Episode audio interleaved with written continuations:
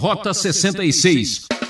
Passar por sofrimento nos traz culpa, nos traz um sentimento de derrota, nos traz uma baixa estima e diversos outros problemas que certamente nos deixam arrasados. Nesta longa jornada da vida vou correndo e não posso parar. Eu vou pela trilha do Rota 66, a certeza da vitória. Continuamos em nossa série de estudos no livro dos Salmos. A novidade será entender o Salmo 22 juntamente com o Salmo 69.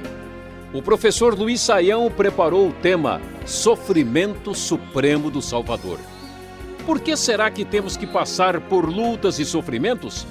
O pastor Peter Marshall pregou durante a Segunda Guerra que Deus não permitirá que qualquer dificuldade nos aconteça a menos que ele tenha um plano específico pelo qual grandes bênçãos possam surgir da dificuldade.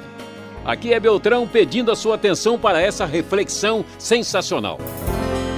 Rota 66, prosseguindo no estudo do livro de Salmos, o grande inário de Israel. Hoje nós vamos estudar no Rota 66 os Salmos de número 22 e 69. E o nosso tema será o sofrimento supremo do Salvador. Quando chegamos ao Salmo 22, nós vamos descobrir que esse salmo, historicamente, é um salmo que apresenta diversos textos que são aplicados messianicamente. Da mesma forma, isso acontece com o Salmo 69. E porque os dois salmos são tão semelhantes e têm esse paralelo, eles merecem ser considerados ah, juntamente para que se possa fazer um bom proveito da compreensão do significado desses dois capítulos das Escrituras. O salmo individual, que é o Salmo 22, apresenta aqui uma queixa, uma espécie de lamento a Deus diante do sofrimento. Esse salmo segue aqui uma espécie de padrão de outros salmos que são essa espécie de queixa individual, pessoal feita a Deus. Ele se inicia com um clamor pedindo socorro a Deus e vai concluir com aquela declaração de segurança e de que a libertação virá porque ele cumpre os seus votos para com Deus. A conclusão que o salmo vai apresentar é uma conclusão longa, são 11 versículos do texto que vai do 22 até o 32 aqui. E o que vamos descobrir que esse texto apresenta um sofrimento tão expressivo, tão claro, que ele é, apresenta conexões com a experiência do Messias e sendo também um salmo davídico, como é o Salmo 69, ele é aplicado diretamente para com a experiência do sofrimento supremo do Salvador, isto é, do Messias. O Salmo 69, de maneira bem semelhante, ele nos é apresentado como uma petição pedindo misericórdia da parte de Deus, especialmente diante da ameaça das hostes de inimigos e adversários. Aqui aparece a oração de um rei piedoso que está sofrendo um ataque terrível da parte dos inimigos, parece aqui uma espécie de conspiração. E ele se sente muito pressionado numa circunstância terrível e relaciona que essa situação está relacionada com uma espécie de ferimento causado por Deus que ele entende que pode estar ligado com algum pecado na sua vida. Nós não temos a saber como saber exatamente se esse texto se refere a Davi, possivelmente não, ou se refere a um rei davídico posterior. Muitos estudiosos têm sugerido que o Salmo 69 pode estar relacionado com a figura de Ezequias. Então vamos observar a realidade de como muitas vezes o justo piedoso sofre e como esse sofrimento foi expresso na poesia e foi absolutamente relacionado, conectado com o sofrimento supremo do Salvador que nos trouxe a salvação absoluta na pessoa do Messias, do Senhor Jesus Cristo. Então, observe conosco o Salmo 22, conforme a NVI, nos diz: Meu Deus, meu Deus, por que me abandonaste? Porque estás tão longe de salvar-me, tão longe dos meus gritos de angústia. Meu Deus, eu clamo de dia, mas não respondes, de noite não recebo alívio. Tu, porém, és o santo, és rei, és o louvor de Israel. Em ti os nossos antepassados puseram a sua confiança, confiaram e os livraste, clamaram a ti e foram libertos, em ti confiaram e não se decepcionaram. O salmista clama a Deus pedindo a sua ajuda e baseia o seu clamor na experiência de livramento do povo de Deus no passado histórico de Israel. Observe versículo 1, que é o texto citado no Novo Testamento, aplicado messianicamente, que diz: Meu Deus, meu Deus, por que me abandonaste? Versículo 6 vai mencionar outro texto muito conhecido no Novo Testamento, mas eu sou verme e não homem, motivo de zombaria e objeto de desprezo do povo.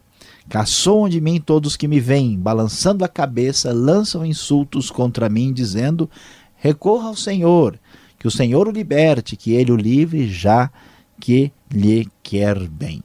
Então vejam só como a experiência de sofrimento do salmista serve como base, como fundamento para a experiência suprema do Salvador, do Messias, conforme nós vamos observar nos evangelhos que mencionam esses textos, apresentando aqui a base do Antigo Testamento que se cumpre no Novo. É interessante observar como a experiência individual de um servo piedoso de Deus fica aí como a base desta experiência única, singular, extraordinária do Messias. Essa descrição ainda percorre grande parte do salmo. Observe versículo 12: Muitos touros me cercam, sim, rodeiam-me os poderosos de Bazã. Como leão voraz rugindo escancaram a boca contra mim. Todo este sofrimento é mencionado lembrando do que acontece com a pessoa de Cristo Jesus ali no sofrimento na ocasião da morte de cruz. E o texto prossegue: Cães me rodearam, um bando de homens maus me cercou, perfuraram minhas mãos e meus pés. Posso contar todos os meus ossos, mas eles me encaram com desprezo, dividiram as minhas roupas entre si, lançaram sortes pelas minhas vestes. Observem que a Bíblia vai nos falar que alguns dos textos do passado foram escritos sem noção, sem que o autor pudesse imaginar que ele estava escrevendo além do sentido original pretendido, aquilo que os estudiosos gostam de chamar de sensus plenior da escritura, ou seja, o seu sentido mais profundo que foge até mesmo à compreensão do autor original. E aqui nós temos vários versículos que vão ter uma espécie de cumprimento do Novo Testamento pela similaridade de experiência entre o justo do Antigo Testamento, ligado à figura de Davi, e o rei davídico messiânico que trai, tem passa pelo supremo sofrimento que trará salvação. Versículo 21 ainda destaca mais um texto: Salva-me da boca dos leões e dos chifres dos bois selvagens. E a resposta a esse texto, e tu me respondeste.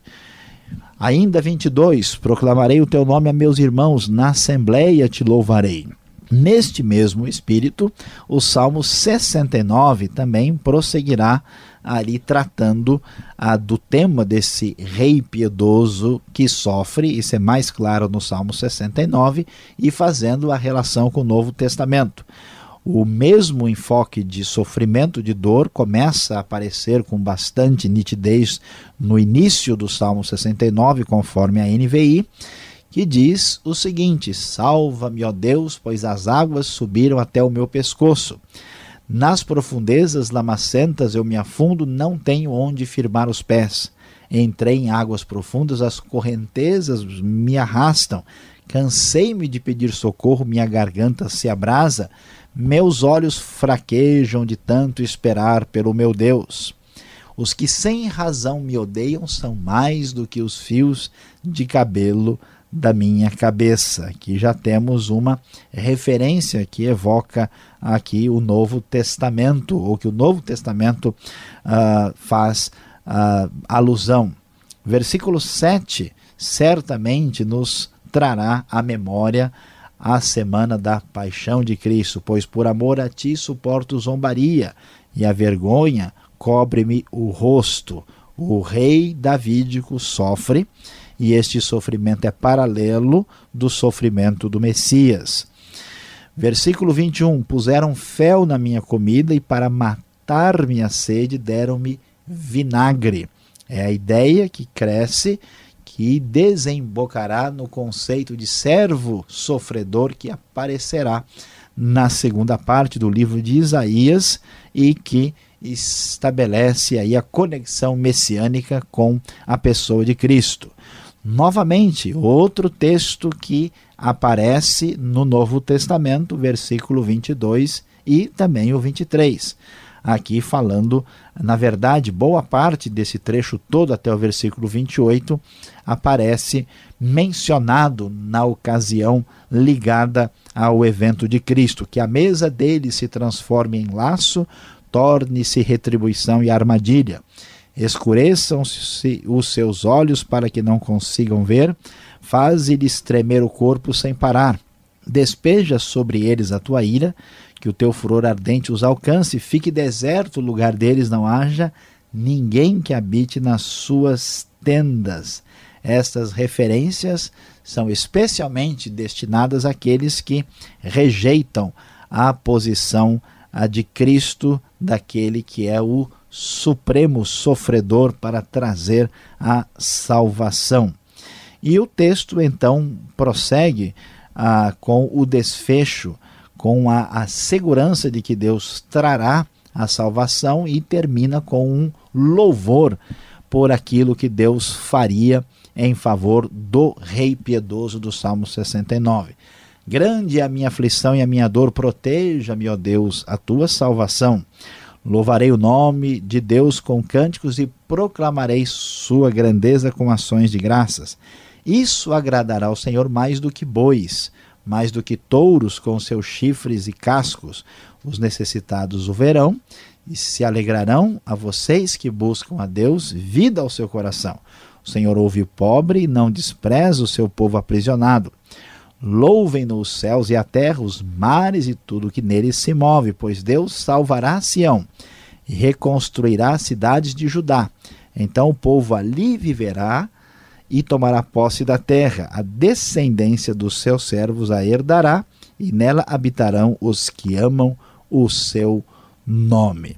Como podemos ver, esses dois salmos enfatizam o sofrimento daquele que é justo e que pede a misericórdia de Deus e descreve a terrível dor que enfrenta.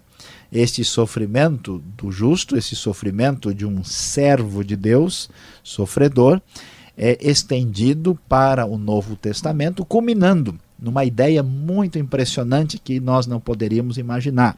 Nós sabemos que o sofrimento, claramente aparece na Bíblia, que ele está relacionado com a consequência do pecado no mundo. Então, por causa do pecado, por causa da ruptura com Deus, nós sofremos e conhecemos de perto a experiência da dor. Por incrível que pareça, Deus resolve terminar, acabar com o problema do pecado, fazendo com que ele mesmo sofra para destruir o pecado e o sofrimento. É muito interessante observar esta relação. Deus vence a morte morrendo, Deus vence o pecado e o sofrimento, fazendo-se pecado por nós e permitindo receber o sofrimento mais extremo, que é o sofrimento supremo do Salvador, de nosso Senhor Jesus Cristo.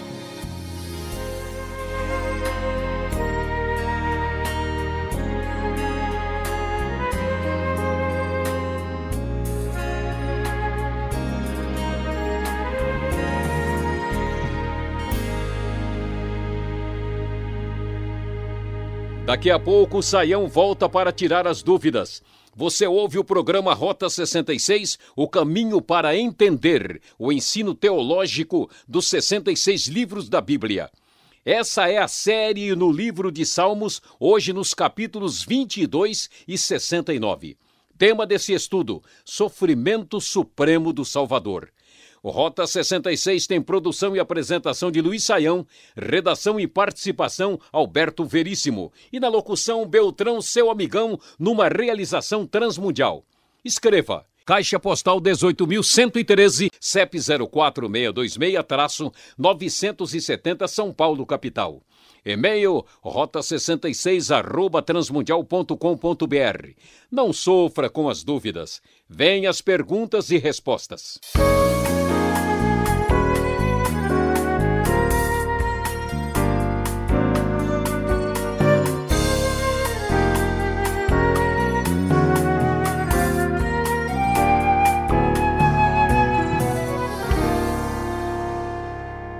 Aula prática agora para você que está acompanhando Rota 66 e dois salmos daqueles de só de ler a gente já sente dor, hein? Professor Luiz Saião, Salmo 22 e o 69.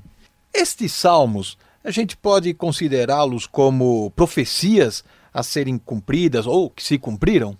É, pastor Alberto, nós podemos considerar sim. Agora, para entender isso, é importante compreender um pouco mais sobre profecia. As profecias ah, do Antigo Testamento, e muitas que se cumprem no Novo Testamento, elas são profecias que apresentam o foco duplo. Geralmente elas são ah, apresentadas fazendo referência ao texto na época em que foi escrito. Então, por exemplo, quando você vai ver profecias messiânicas em Isaías, que fala que vai nascer um menino que sobre o, os ombros dele estará o governo, é uma referência ao nascimento do rei naquela ocasião. Mas esse rei, ele prefigura, alguns gostam de usar até uma ideia de tipologia, né? A, como referência ao reino futuro. É uma maneira meio diferente, porque é uma maneira judaica de apresentar as coisas. Então, um outro elemento que envolve isso é que a profecia nem sempre, ou, ou na maior parte das vezes, não é uma profecia total e completa. Ela apenas se refere a uma parte do texto. Nós temos textos assim estranhos, por exemplo, quando Israel era menino, eu o amei e o chamei do Egito, né? E isso é aplicado ao nascimento de Jesus, porque Israel é visto como filho de Deus, assim como Jesus é filho de Deus, e, e Israel foi salvo do Egito, Jesus foi salvo também voltando ali a partir do Egito, e então esse paralelo é feito, então não é um paralelo completo. Aqui no Salmo, por exemplo, muitas circunstâncias são específicas da experiência do salmista. Outras circunstâncias têm um enfoque duplo. Ela se refere à experiência do salmista e aponta para uma experiência semelhante que se cumpre no futuro na pessoa de Cristo. É importante prestar atenção que não é talvez é, é, fácil entender isso como profecia no sentido popular que o pessoal tem, que foi dito exatamente isso aqui, vai acontecer detalhadamente exatamente assim. Ela tem um elemento mais misterioso e cultural que a gente precisa prestar atenção porque nem tudo que está no Salmo 22, no 69, se refere especificamente à pessoa de Cristo. Seria assim uma profecia indireta, vamos colocar? É uma profecia que se cumpre dentro dos, dos parâmetros e dos padrões que é compreensível na cultura judaica. Não é exatamente indireta, ela tem um cumprimento uh, parcial e com os dois focos estabelecidos. Tá certo. Agora, como entender o, o perfil psicológico deste salmista? Parece que ele sofre de baixa estima. Veja o verso 6 do Salmo 22. Ele se sente um verme, não um homem, né? Pode acontecer isso com uma pessoa ficar assim em profunda depressão?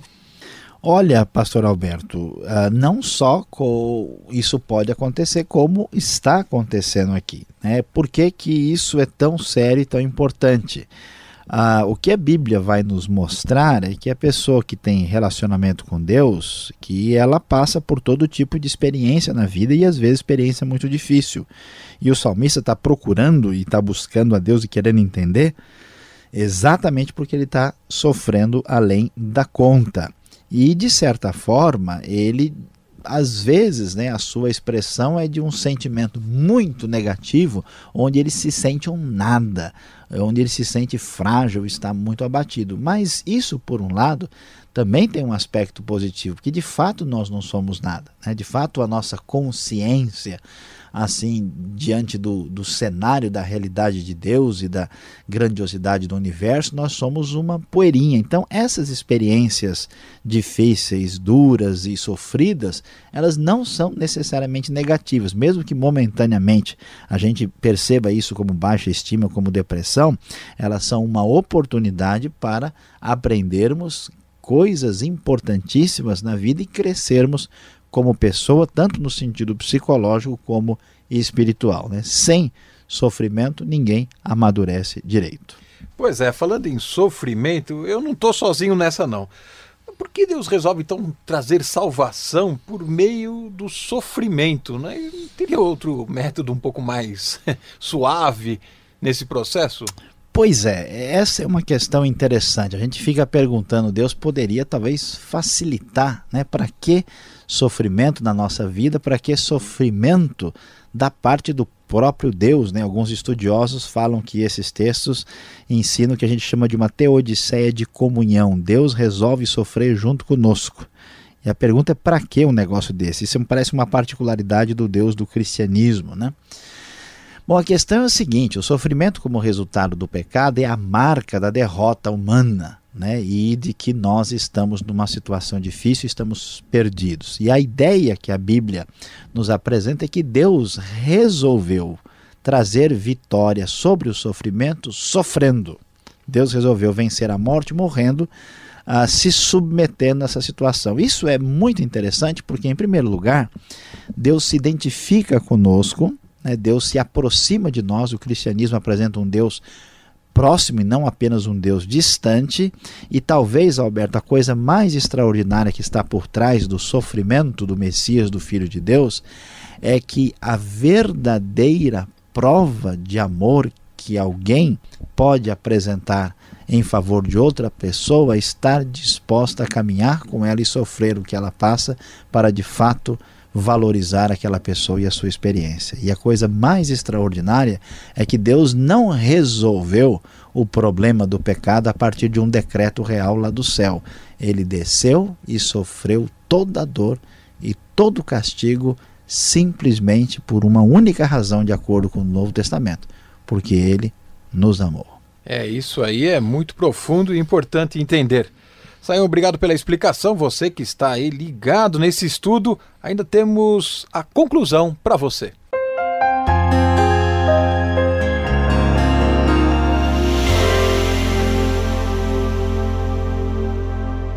Hoje, no nosso estudo do livro de Salmos, aqui no Rota 66, nós vimos o Salmo 22 e o Salmo 69 e falamos sobre o sofrimento supremo do Salvador. Sim, o sofrimento do Messias, descrito poética e profeticamente na experiência do sofrimento do salmista. E diante dessa realidade, o que é que fica para o nosso dia a dia, para a nossa conclusão prática depois de estudarmos esses dois capítulos do livro de Salmos? A grande verdade é que a experiência do sofrimento nos abate, como nós podemos ver aqui. A grande verdade é que passar por sofrimento nos traz culpa, nos traz um sentimento de derrota, nos traz uma baixa estima e diversos outros problemas que certamente nos deixam literalmente arrasados. E o que vamos descobrir nesse salmo é o seguinte: não se desespere com o sofrimento, pois Deus sofreu por você. Não enxergue o sofrimento apenas como experiência negativa. Deus está por trás da situação e Ele sabe o que você está passando e mais do que nunca Ele amou você, sofreu por você e você um dia lá adiante ainda vai entender a razão deste sofrimento que Deus permite que você enfrente.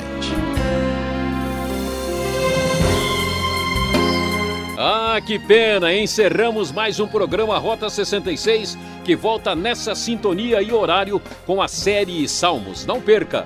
Trabalhos técnicos de Paulo Batista. Mais informação pelo site transmundial.com.br. Deus abençoe e até o próximo Rota 66.